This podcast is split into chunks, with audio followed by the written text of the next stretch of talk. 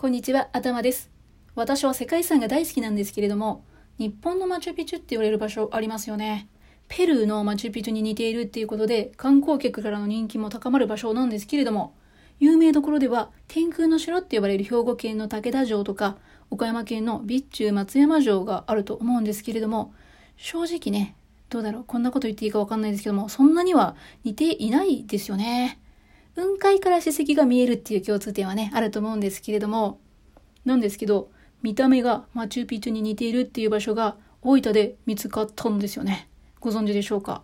それが、宇佐のマチュピチュって呼ばれる場所なんですよ。正式な地名で言うと、大分県宇佐市の西椎谷地区なんですね。知る人ぞ知る場所ということで、ネットの口コミで知られるようになって、大分を代表する景勝地になりつつあると言われているようですけれども、はい、私自身は昨日知りまして、えー、画像を見ながらね、今日はお話しさせていただいているんですけれども、その場所には地元の人が秋葉様って呼ぶ円錐形の山と棚田と集落があるんです。はい。自然に囲まれた日本の景観っていう感じなんですけれども、2016年には宇佐のマチュピチュ展望所っていうのができていて、これは宇佐市の力の入れ具合がよくわかりますよね。私も頑張って紹介させていただきたいんですけれども、その宇佐のマチュピチュ展望所から見る西シーア地区の景観っていうのが、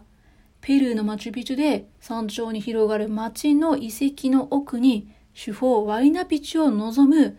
あの写真などでよく見るですよ。あのマチュピチュの姿とそっくり。うんとまではね、いかないかもしれないんですけれども、確かにイメージは合ってると思います。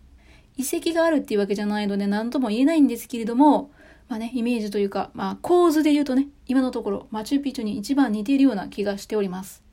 あとはね、ちょっとこれはご自身の目で確かめていただくしかないんですけれども、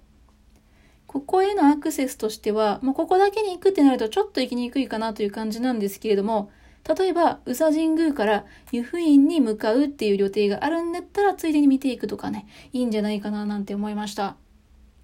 また、西シーア地区では、宇佐のマチュピチュ天空の市っていうのが開催されているそうですよ。4月から11月の毎週土日と祝日に、農産品とか工芸品加工品、そしてマチュピチュオリジナル土産なんかが出展されているそうです。